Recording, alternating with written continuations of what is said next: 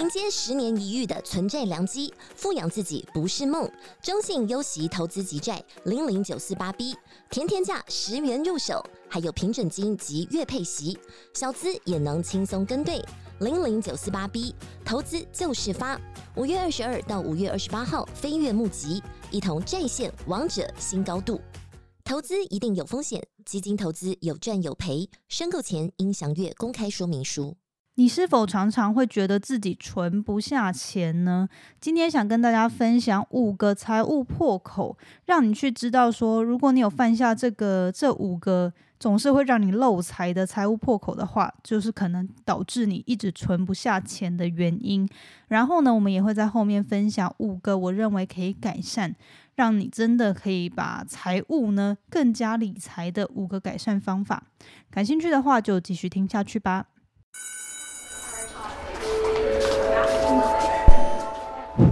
Hello Hello，我是 Janet。你的人生还没有下课，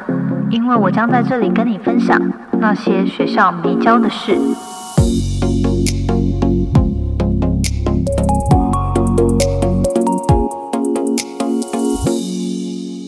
那今天的主题呢，是因为其实我最近就是看了，就是其实我这几天不是有跟大家讲说廉价，然后我在收拾家里嘛，然后我就有整理二手书。那在整理二手书的过程中，我就发现，诶，我男友有一本，就是有一本书叫做《财富自由的吸引力法则》，然后它的副标叫做“花最小的力气创造最大的财富”，它是一个日本作家写的一本书。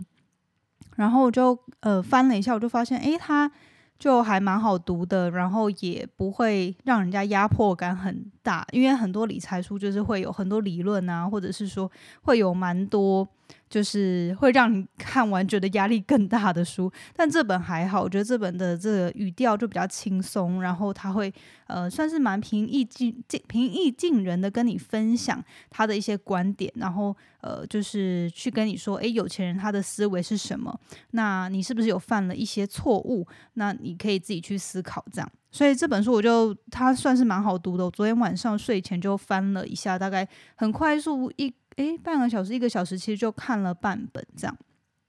对，然后我今天早上又翻了一下，我就发现，诶，这跟我之前就是有构思一个 p a r k 主题很有关联，所以我今天就想说来整理这五个财务破口呢，或许会让人就是，如果你常常觉得自己一直想要理财，可是好像很不顺心，然后或者是钱总是存不下来的人，就是。就是也不是说完全没钱啦，就是那种钱进来，然后好像诶不知道发生什么事又不见了的人呢，或许你可以思考一下，你是不是犯了这五个财务破口，然后我们也会分享五个我觉得可以改善的方法。那进入之。进入正题之前呢，快速跟大家分享一下，你知道我有在开团吗？我每我现在就是有一个自己专属的 Janet 选物赖社群。如果你对于就是呃 Janet 平常爱用什么好物，然后又想要想团购优惠的话，你可以来加入我的赖社群。那我基本上如果有开团，其实也会分享到 IG，所以呃有在锁定 IG 的话也 OK。那 Line 的话就是比较及时，然后呃搜寻一些资讯比较方便这样。那这个社群的资讯会放在精呃会放在节目资讯栏。然后也有在我 IG 的精选动态，所以如果你感兴趣的话，然后你想要把握优惠，可以去这个这个这两个地方去搜寻。然后也跟大家分享一个好活动，因为这活动四月八号就。就开始了，所以呢，就想说可能只有直播的人来得及啦。那就是有现在直播上在线上的人会听到。那如果你是 p 开收听的话，这个活动可能已经错过了。但是呢，呃，如果你是单身的朋友，你有想要认识，就是拓展你的交友圈，然后想要认识新的朋友，然后。呃，但是又无处可去，或者是没有什么机会的话呢？四月八号有一个迷你微醺品酒交流会，是之前我有采访过的约会制造的团队他们举办的一个算是比较轻松，让大家可以拓展交友圈，然后也学习品酒的一个有趣的活动。那如果呃，就是呃，Janet 的听众都有特别的门票优惠，好像是有优惠两百块吧，我不太确定。就是呃，反正输入 Janet 的，就是推荐人是 Janet 的话，有享特别的优惠价。所以如果大家感兴趣的话呢，你可以到 IG 上面跟我拿这个。这个品酒交流会的报名链接，那我也会公告在，就是应该这今天等一下我会抛到动态。那如果说你没有看到的话，你可以直接私讯我的 IG，你就搜寻 Janet Lin 或者是那些学校没教的事，就会直接找到我的 IG。然后你有想要去参加这个迷你微醺品酒交流会的话呢，欢迎。可以跟我拿连接，那这个的话是只有单身者专属。如果你已经是有对象的人的话，就不要去打扰大家。这算是让大家去建立一个有机会去未来可以彼此就是认识，然后后续发展感情的机会。所以，如果你已经有对象的话，就不要报名了。好，那进入今天的主题。然后，首先跟大家分享一个引言，跟今天的主题非常有关，而且是鼎鼎大名的华伦巴菲特写的。呃，就是他分享的一句话，他说：“If you cannot control your emotions, you cannot control your money. If you cannot control your emotions, you cannot control your money。”好，这句话就是直白的翻，就是如果你无法掌握无法控制你的情绪、你的感情的话，那你也无法真正的掌握或控制你的钱财财富哦。那我觉得这句话真的说的非常的到位，非常中肯，因为相信大家应该都有那种，就是这叫什么情绪购物吗？或者是呃非理性的购物，就是诶。那有一个好像有个专属的名词，让我现在突然忘记了。反正就是你失去理智的购物，然后你就会买完一大堆东西之后，发现，诶，我当初为什么会买这些东西？就完全想不起来当初为什么会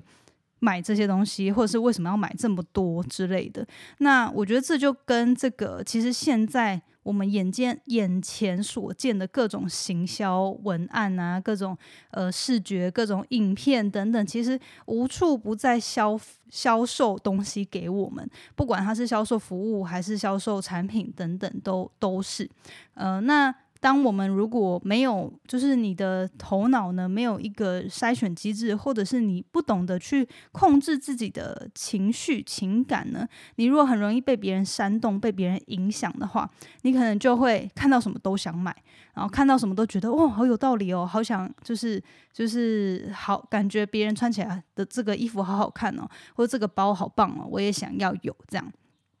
那可是，如果你没有真的去理性的评估跟分析，或者是就是甚至只是简单思考，你到底适不适合这个东西，或者是需不需要这个东西的时候，你可能就会情绪的购物，就是在这样的情绪高涨的状态下被。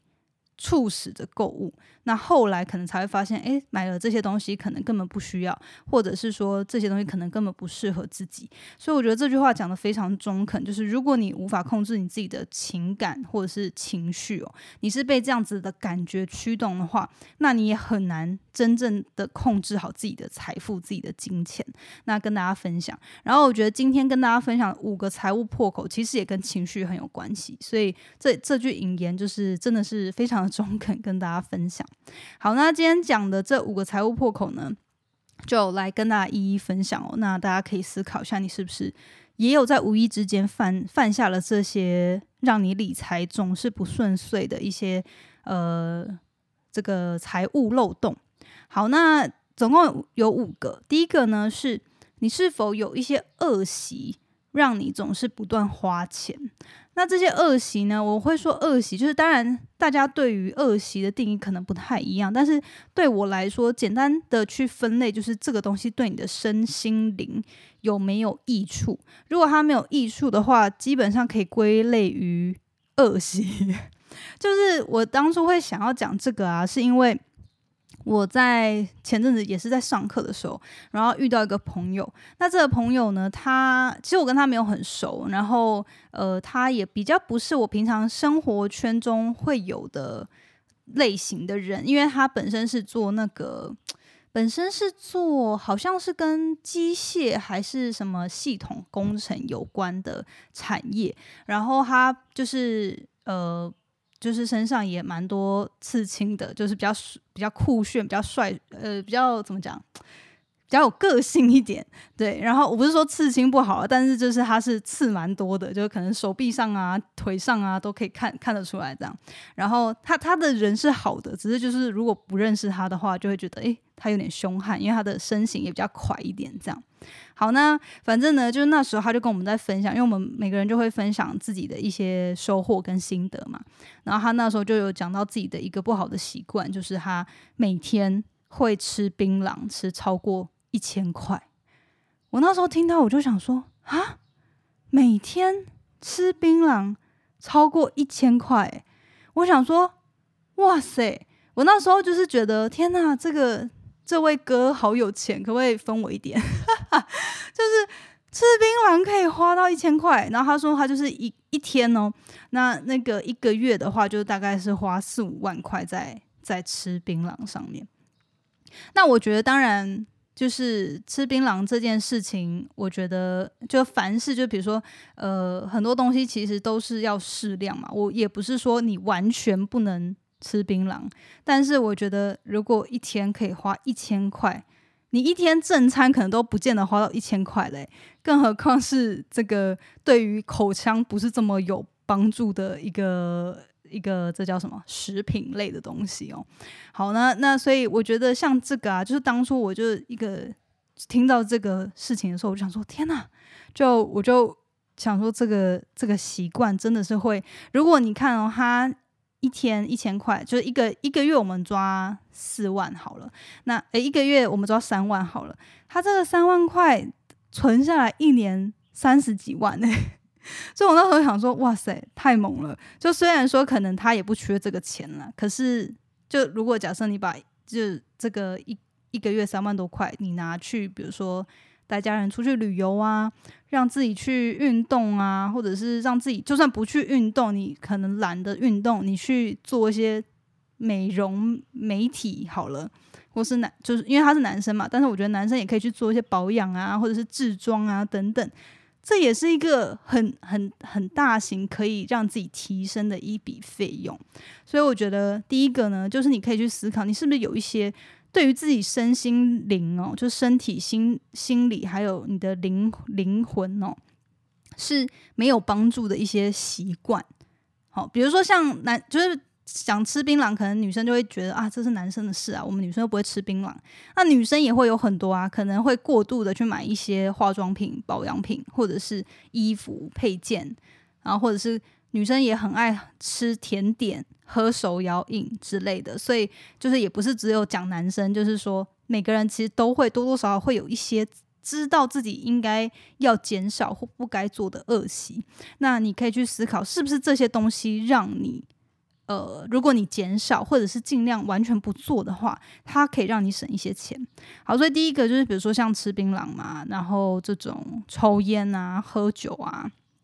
其实应该算是多多少少成年人会有的一些消遣，但是我觉得这些东西就适量就好，就是适量怡情。可是如果说你你过量的话，就有害身体嘛，然后再再来，它也会成为一个你的很很大的财务的破口。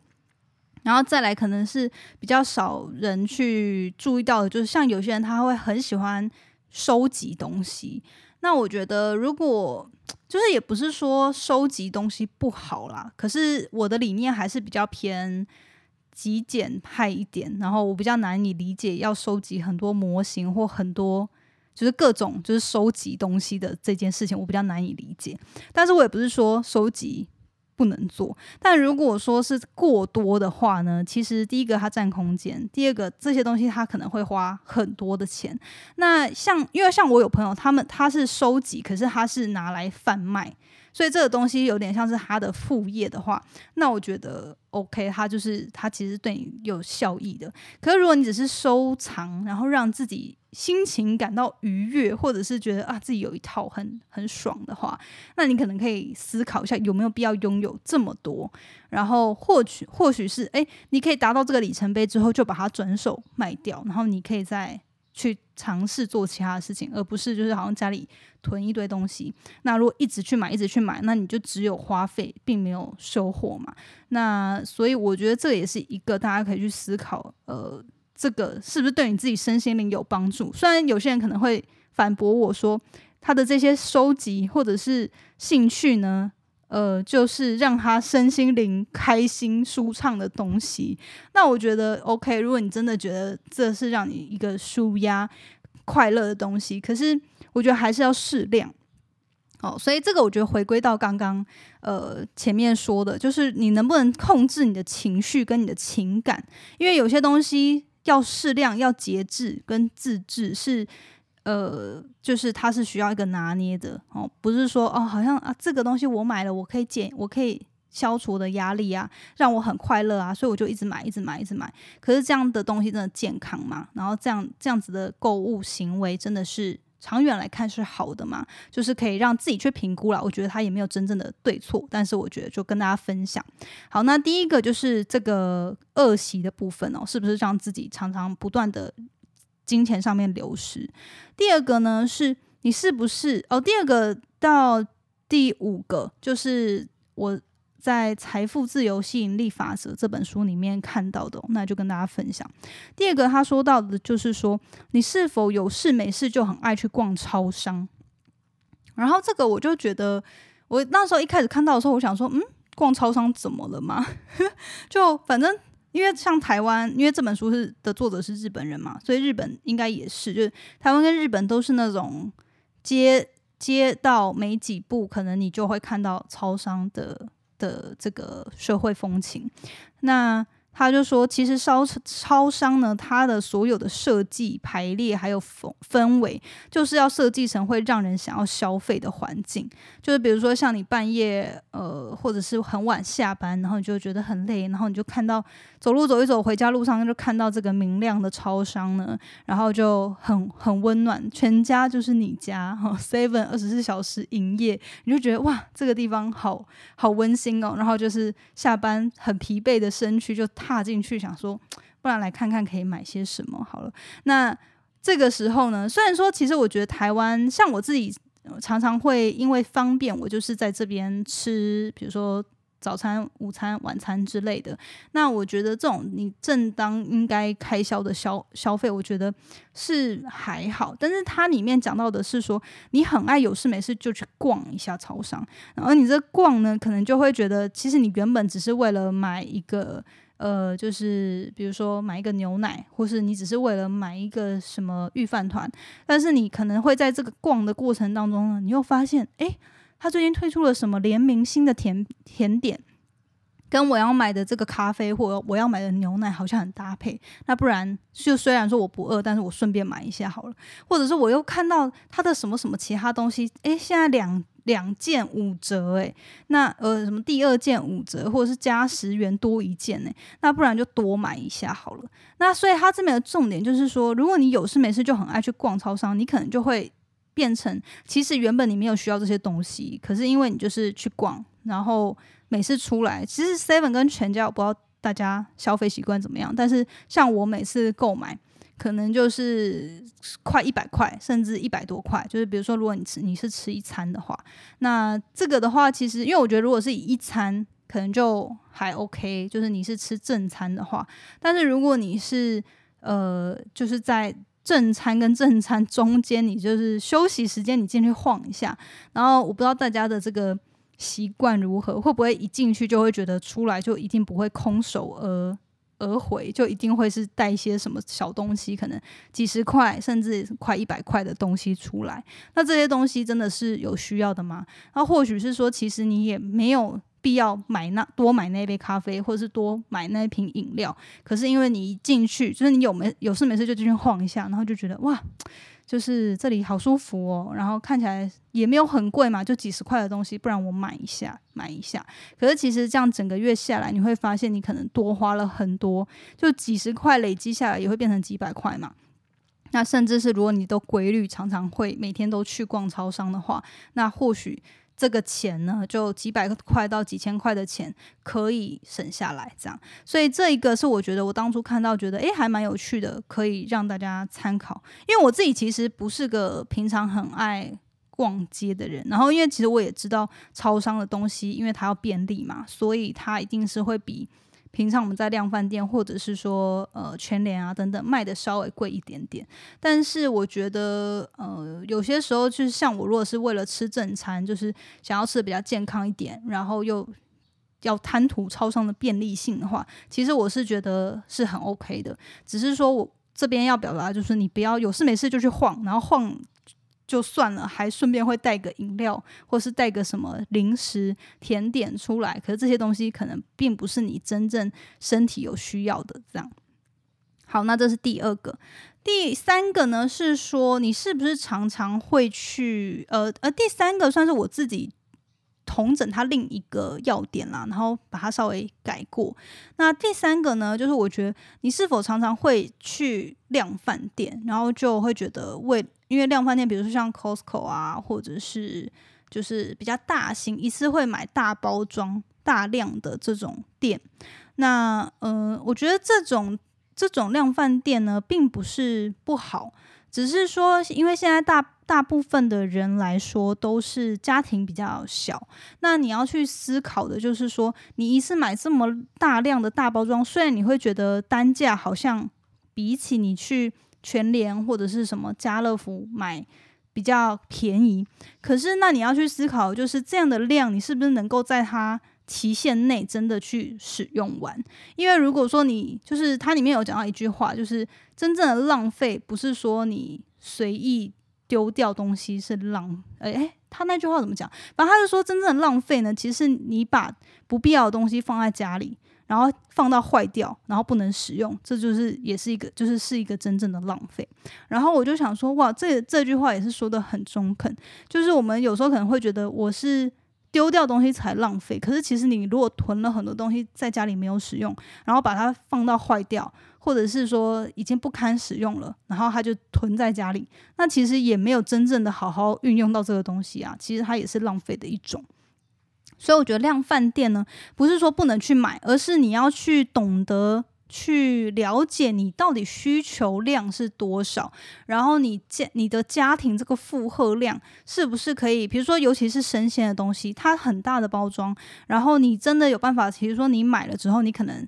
接下来一个月、两个月，你都要吃类似的东西，你才可以在它的集期，就是它在它的期限内把它新鲜的用完。那如果很多东西你是没有办法在这个期限内吃完的话，你买这么东西那么多东西，虽然单价便宜，可是最后可能有一半都坏掉了，那你还不是就是等于说你你是花了两倍的钱买那个东西嘛？因为你只吃了一半，所以我觉得这也是一个大家可以去思考的点，就是说。量饭店的东西相较单价比较便宜，没有错。可是你真的能够好好的使用它们吗？那如果不行的话，有必要一次买到这么多吗？哦，那我觉得当然是那种嗯日常民生用品啊，比如说卫生纸啊，或者是比较不会坏的这些东西，那你可以去量饭店买没有问题。那但是如果是生鲜类的，或者是这种可能，比如说像有些人会买什么牙膏，然后就。一次五条，然后一条可以用半年，那你五条你要用到什么时候？那可能就会有有些人跟我讲说啊，牙膏不会坏啊。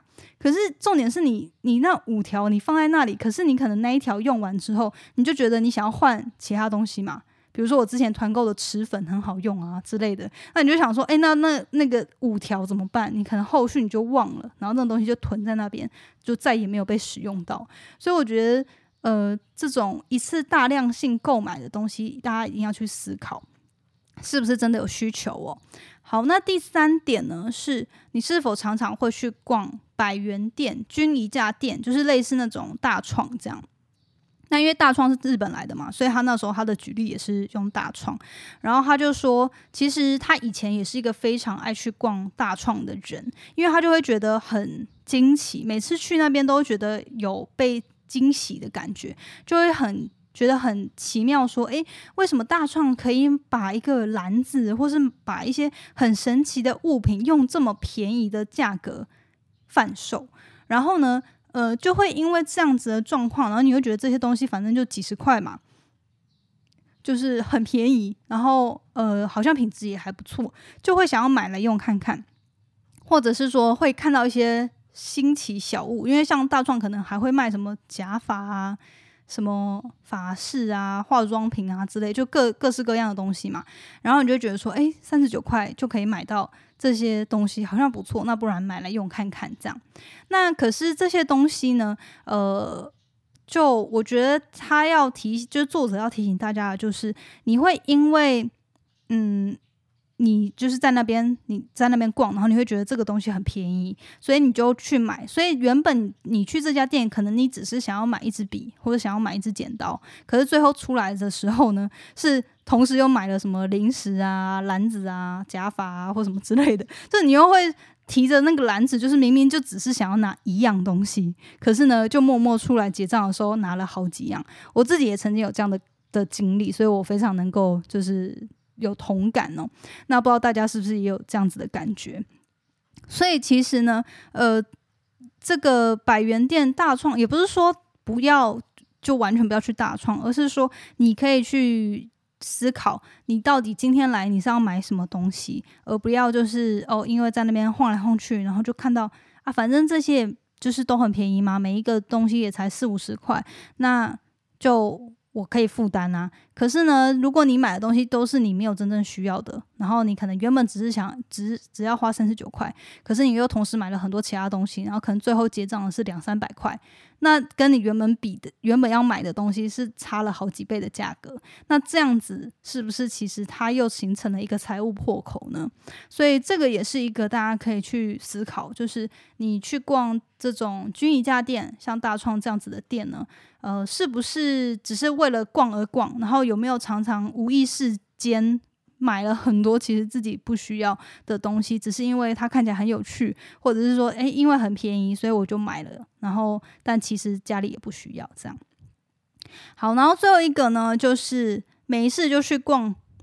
逛街或逛百百货的这个行为，也很容易让你形成财务破口。然后，或者是说你很爱捡便宜，就是在。拍呃，就是在那种可能周年庆啊，或是呃什么年终呃年年终岁末那种跳楼也不是跳楼特价了，但是就是那种大大打折的时候，很爱在趁这样的机会捡便宜购物的人，你也要去思考有没有必要。因为呃，如果你是很爱为了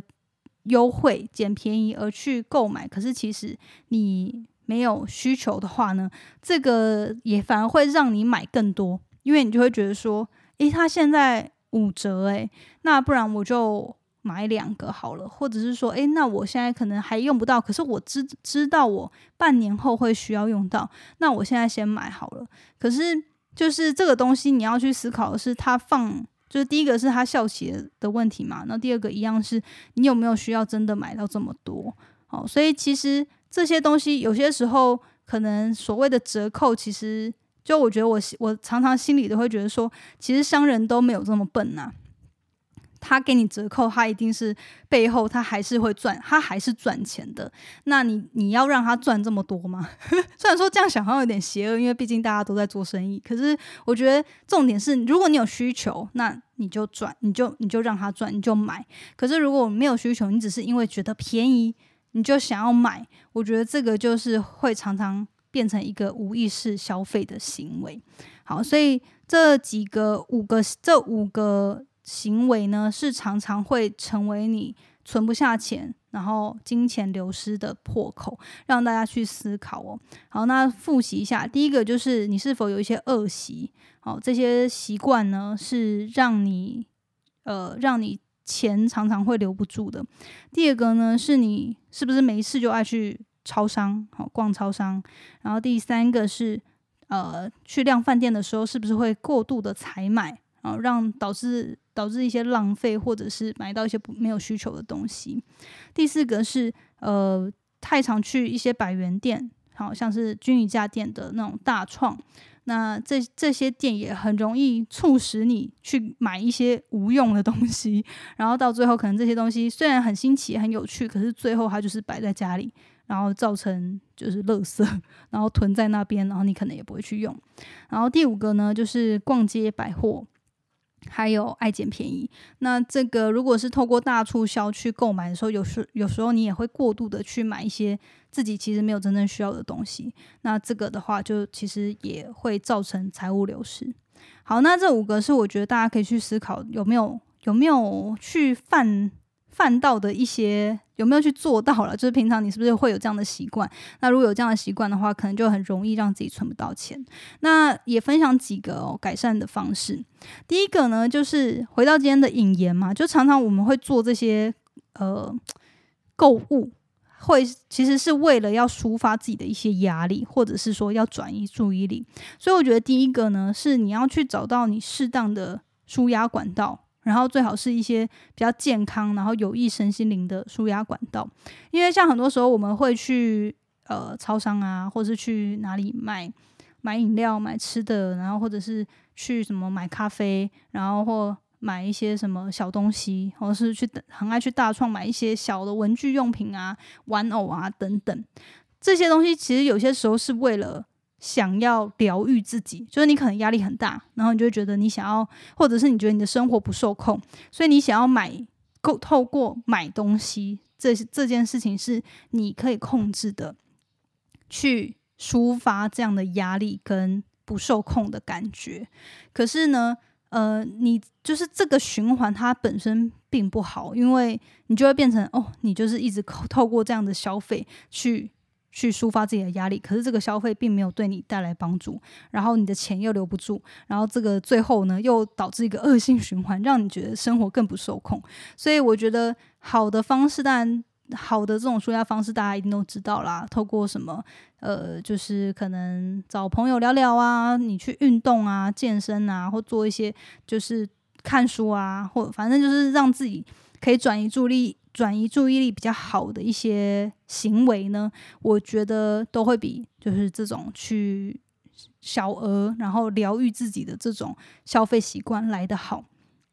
第二个呢，是你要有目的性的去购物，然后去买自己真正需要，而不是只是想要的东西。好，那因为其实这个我算是在过去几年来，呃，练练习的还算蛮蛮。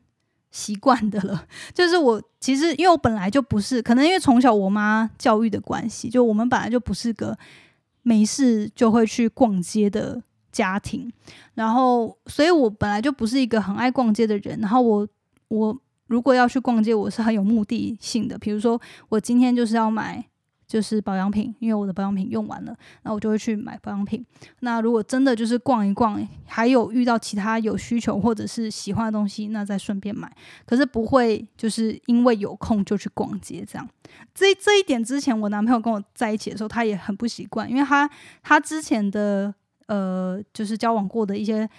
女性友人呢，都常常会就是有空的时候就会说他想要去逛街，然后他就会说。他每次就是我们两个每就有空然后在家，然后我就会喜欢宅在家嘛。他就会说啊，为什么不出门呢？然后我就说出门要去哪？说你可以去逛街啊，你可以去看书店啊什么的。我说可是去那边就是会会消费啊，就要因为有些时候你进去，比如说像咖啡厅或书店好了，你就会知道，哎，这些人经营他也是花钱，然后你就完全那种。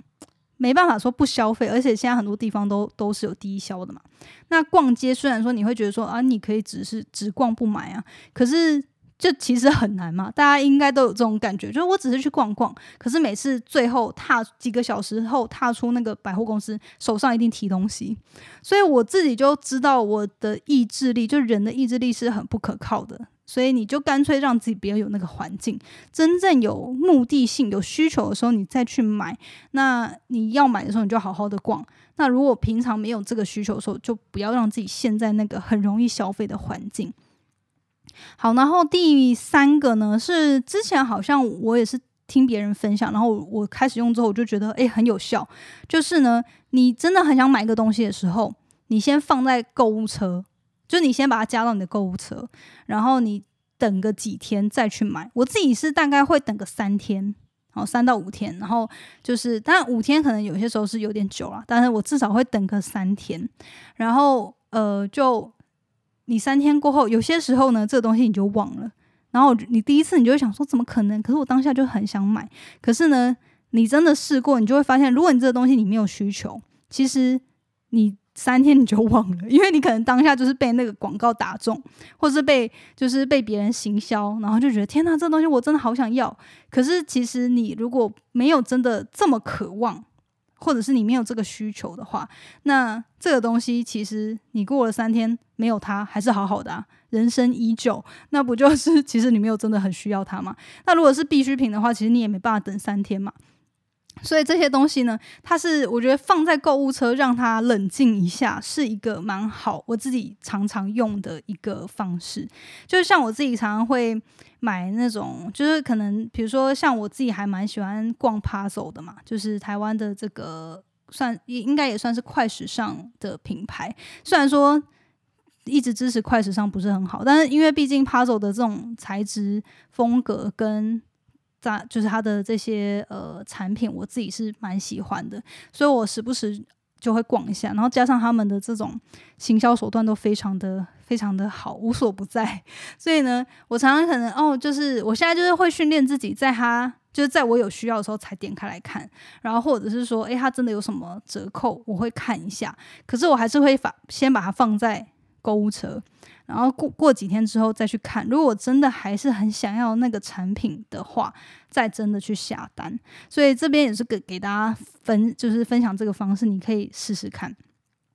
好，然后第呃第四个可以改善的方式，就是你要真的在日常中训练自己聪明且冷静的购物。好，就是就是像很多时候我们会，因为其实我觉得。在台湾成长，其实大家都会蛮喜欢省吃俭用，或是想要就是省钱啦，就是这也算是一个好习惯。可是我觉得，如果是你随时就是为了捡便宜而过度的购物的话，那其实也没有真正做到节省，因为你这些东西，除非你真的确定你未来会使用，不然你买的这些东西只是囤在那里，然后可能之后。就眼不见为净，就它就一直囤在家里的某个地方。那这这其实也是一种浪费。所以我觉得真的就是要训练自己，你你要冷静且聪明的选择你真正需要的东西。然后它里面其实也常常强调，其实有钱人他他所有所有买的东西，他就是精挑细选。然后他他不是说不舍得花钱，可是他要买，他就会买